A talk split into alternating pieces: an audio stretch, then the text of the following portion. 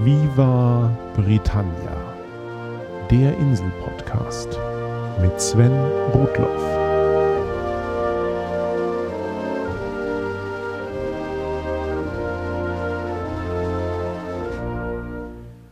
Herzlich willkommen zu Folge 24 von Viva Britannia, dem Podcast über Großbritannien und die Briten. Ich hatte in früheren Episoden schon das eine oder andere zu den Weihnachtsbräuchen auf der Insel erzählt. Aber jetzt ist natürlich die perfekte Zeit, um das Thema einmal groß aufzurollen. Wie in Deutschland kommt man um diese Zeit zunächst nicht um Weihnachtsfeiern herum, sei es mit Kollegen oder mit Freunden. Meist bedeutet das auf der Insel ein traditionelles Weihnachtsessen in einer beliebigen Lokalität, die man natürlich Monate im Voraus gebucht hat, gefolgt von einer gepflegten Kneipentour. Wieder eine dieser Gelegenheiten für den vermeintlich steifen Briten, sich sowohl kleidungsmäßig aufzubrezeln, als auch unter Einfluss von viel zu viel Alkohol die Hemmungen fallen zu lassen. Beim Weihnachtsessen finden sich Christmas Crackers auf den Tischen. Das sind große Knallbonbons, die man traditionell mit seinem Sitznachbarn aufreißt. In ihnen befinden sich eine Papierkrone, die man während des Essens trägt, meist ein kleines Spielzeug sowie ein Stück Papier, auf dem entweder ein Rätsel oder ein Karlauer steht.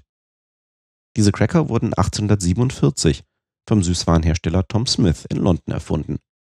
Das Knacken eines Holzscheids soll ihn dazu animiert haben, einen entsprechenden Mechanismus in seine Verpackungen einzubauen.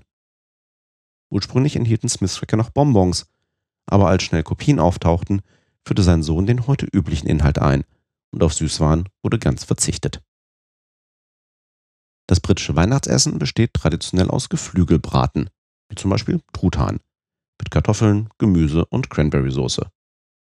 Meist hat man aber zum eigentlichen Weihnachtsfest schon so viele Weihnachtsfeiern mit genau diesem Essen hinter sich, dass man sich dann etwas anderes kocht. Während sich der Hauptgang also nicht wirklich von dem unterscheidet, was wir Deutschen zu Weihnachten gewohnt sind, liegt das Besondere eher im Nachtisch. Der Christmas Pudding ist ein schwerer gedämpfter Kuchen aus Trockenfrüchten, Rindernierenfett, Melasse, Eiern und sehr wenig Mehl gewürzt mit zum Beispiel Zimt, Muskat, Nelken und Ingwer. Um ihm Feuchtigkeit zu verleihen, wird er mit Fruchtsaft, Brandwein oder Bier getränkt. Der Christmas Pudding wird auch Plum-Pudding genannt, obwohl er eigentlich gar keine Plums, also Pflaumen, enthält. Tatsächlich nannte man in England lange Zeit Rosinen-Plums. Und Rosinen gehören auch in diesen Pudding. Viele Familien haben ihr eigenes Rezept und die Puddingmasse reift für mindestens einen Monat, nach manchen Rezepten auch bis zu ein Jahr. Das heißt, Manche Familien bereiten zu Weihnachten bereits den Christmas Pudding für das nächste Jahr vor. Zum Essen wird der Pudding noch einmal gedämpft, mit Brandwein übergossen und flambiert und dann mit Sahne, süßer Bechamelsoße oder Rum oder Brandybutter gegessen. Plum-Puddings sind praktisch ewig haltbar und es ist üblich, Reste vom Weihnachtsmahl bei späteren Festen zu verzehren, besonders zu Ostern. Und dann gibt es da auch noch Mince Pies. Die isst man als Gebäck üblicherweise vor Weihnachten.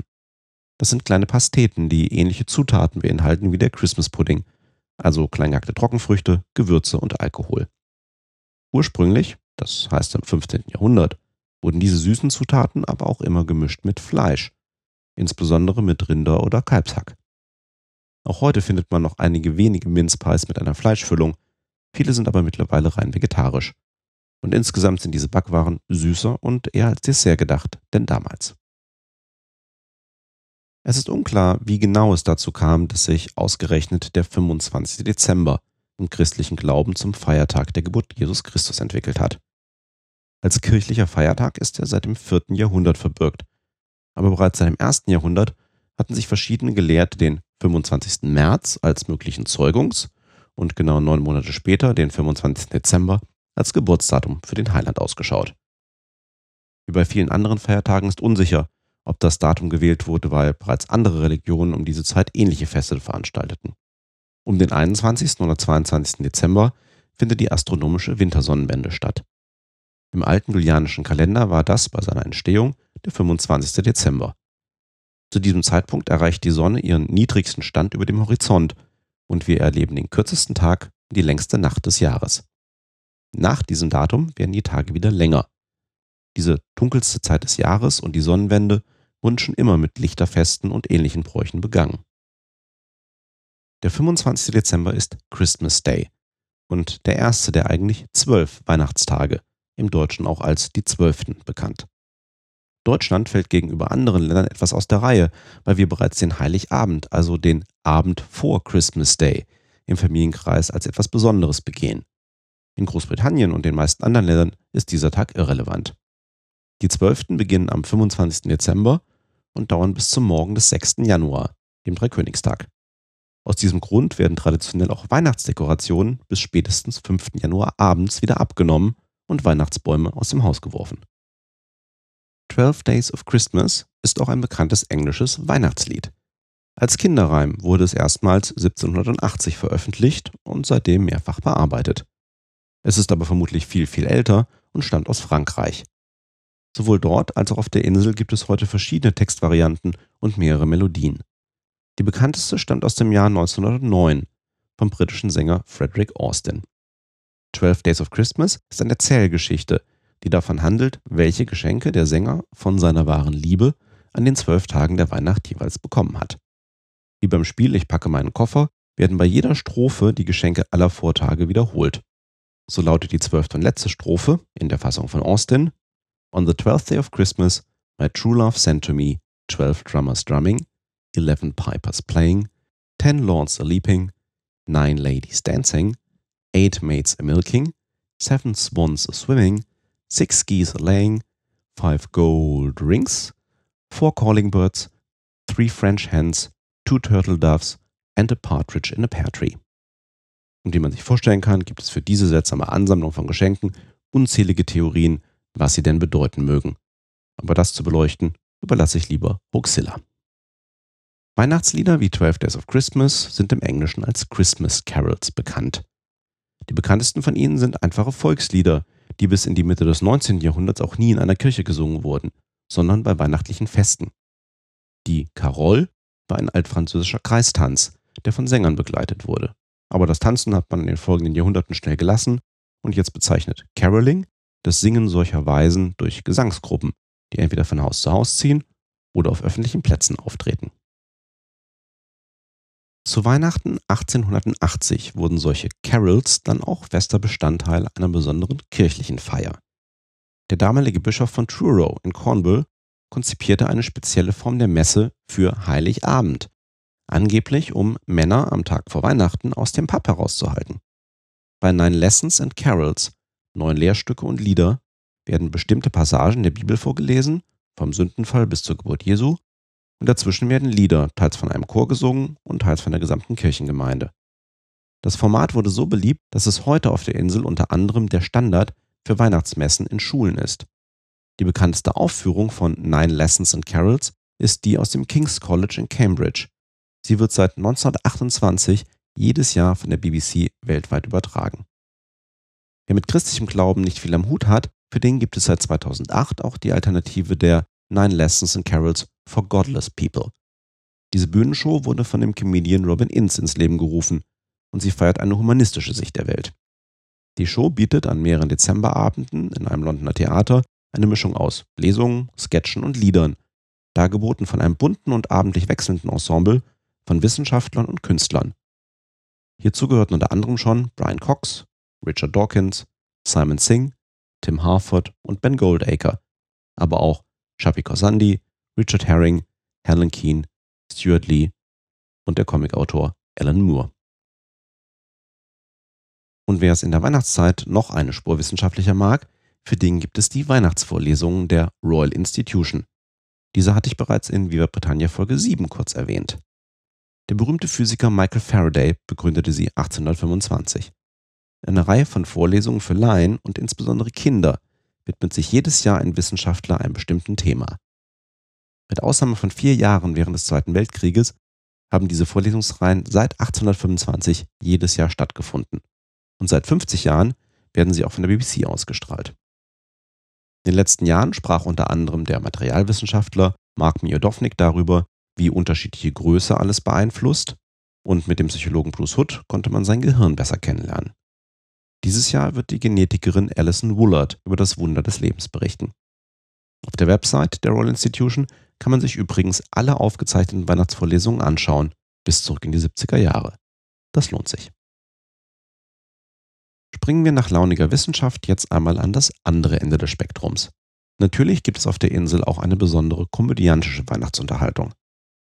Panto ist kurz für Pantomime und hat wenig mit den stummen Pantomimen zu tun, die wir mit dem deutschen Begriff verbinden.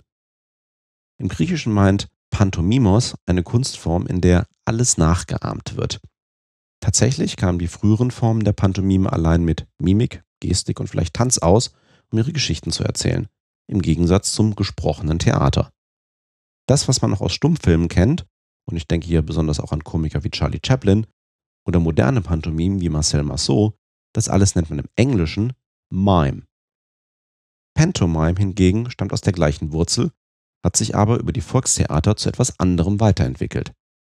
In der Renaissance entstand mit der Commedia dell'arte eine neuere Form der klassischen Pantomime, die nun auch mit Dialogen arbeitete, aber immer noch sehr stilisiert mit Masken und stereotypen Charakteren.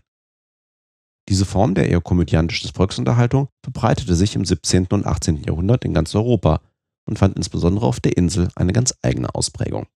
Die Pantomime ist heute eine musikalische Komödie für die ganze Familie, die besonders zwischen Dezember und Februar in Theatern aufgeführt wird. Mit weihnachtlichen Themen hat sie aber nicht wirklich etwas zu tun. Die eigentliche Story der jeweiligen Panto-Aufführung ist recht nebensächlich. Sie basiert fast immer auf klassischen Kindergeschichten oder Märchen, sowie Aschenputtel, Aladdin oder Hans und die Bohnenranke. Man geht davon aus, dass das Publikum die Geschichte bereits kennt und immer wird sie umgeschrieben, um überraschende oder besonders witzige Situationen herzustellen. Im Kern ist Panto nämlich ein lustiges Mitmachtheater. Unabhängig von der konkreten Geschichte gibt es ein paar Konventionen für Pantos. Die männliche Hauptrolle wird meist von einer jungen Frau gespielt und die Rolle einer älteren Dame, meist die Mutter des Helden, von einem sehr deutlich männlichen Schauspieler. Der Bösewicht, der immer von rechts die Bühne betritt, wird vom Publikum üblicherweise mit Zischen empfangen. Und laute Zwischenrufe wie Schau hinter dich, oh ja, oh nein, werden an passender Stelle dann auch erwartet. Bei manchen Musikeinlagen singt das Publikum mit oder Kinder werden zum Mitsingen auf die Bühne geholt. Die ganze Aufführung ist ein großer Spaß, der meist auch in einer wilden Verfolgungsjagd oder in einer Slapstick-Einlage gipfelt, bei der Sahne, Farbe oder ähnliches auf der Bühne hin und her fliegt. Viele Dialoge behalten aktuelle Anspielungen oder auch Innuendo, also sexuelle Doppeldeutigkeiten, die an den meisten Kindern vorbeigehen dürften, aber für das Amüsement der Erwachsenen gedacht sind. Wer jetzt an die Viva Britannia Folge 19 zu englischem Humor zurückdenkt, wird viele Parallelen entdecken. Eine witzige bis skurrile Reflexion bekannter Themen mit Schauspielern, die sich selbst nicht zu ernst nehmen und gelegentlichem Innuendo. Mit alljährlichen Pento-Aufführungen ihrer Kindheit sind auch Komiker wie Benny Hill oder die Herren von Monty Python aufgewachsen. Und da überrascht es auch nicht, dass so ein Mitmach-Musical-Konzept wie die Rocky Horror Show ausgerechnet auf der Insel entstand. Pantomime ist ein fester Bestandteil des britischen Humorkanons und der britischen Weihnacht. Jetzt aber kurz zurück zu den eigentlichen Weihnachtsfeiertagen. Der 26. Dezember und zweite Weihnachtsfeiertag ist auf der Insel und in vielen Teilen des ehemaligen Commonwealths als Boxing Day bekannt. Das hat nichts mit der vermeintlichen Box oder Krippe zu tun, in der das Christuskind liegt, sondern hat einen viel praktischeren Ursprung.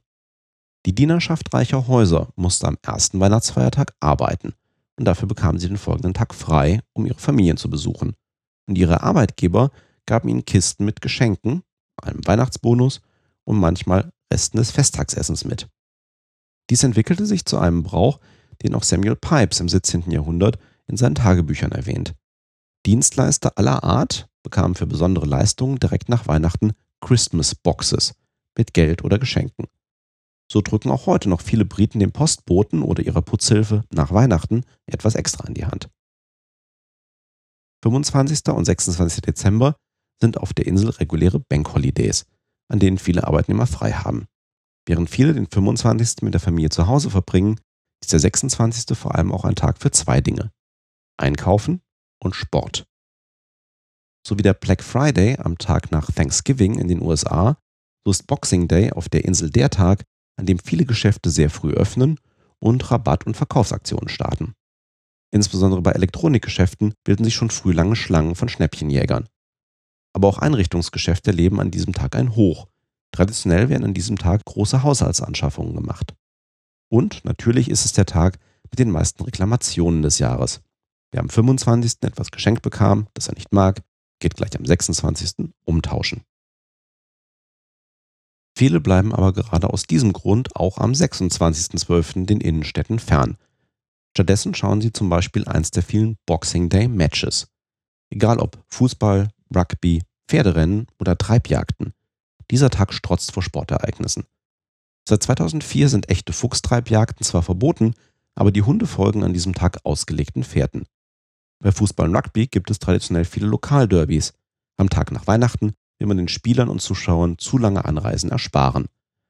Und auch im Eishockey ist der 26. Dezember für viele Wettbewerbe der Starttag. Und so wird die gemütliche Zeit nach Weihnachten eingeläutet. Wie Deutschland ist die Zeit zwischen Weihnachten und dem Jahresende eher ruhig, viele nehmen Urlaub und man bereitet sich auf das neue Jahr vor. In manchen Jahren tragen dazu die offiziellen Regeln für Feiertage zusätzlich bei. Fallen der 25. oder 26. Dezember auf ein Wochenende, werden die freien Tage am darauffolgenden Montag und gegebenenfalls Dienstag nachgeholt.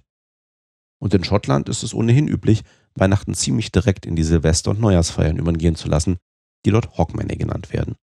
Und weil das alles so anstrengend ist, gönnt man sich in Schottland am 2. Januar auch gleich noch einen zusätzlichen Feiertag. Und damit soll es für diese Folge von Via Britannia genug sein. Ich wünsche euch allen eine schöne Weihnachtszeit, wo und wie auch immer ihr sie verbringen mögt. Wer übrigens noch nicht weiß, was er mir schenken soll, vom Viva Britannia Blog gibt es einen Link zu meinem Amazon-Wunschzettel.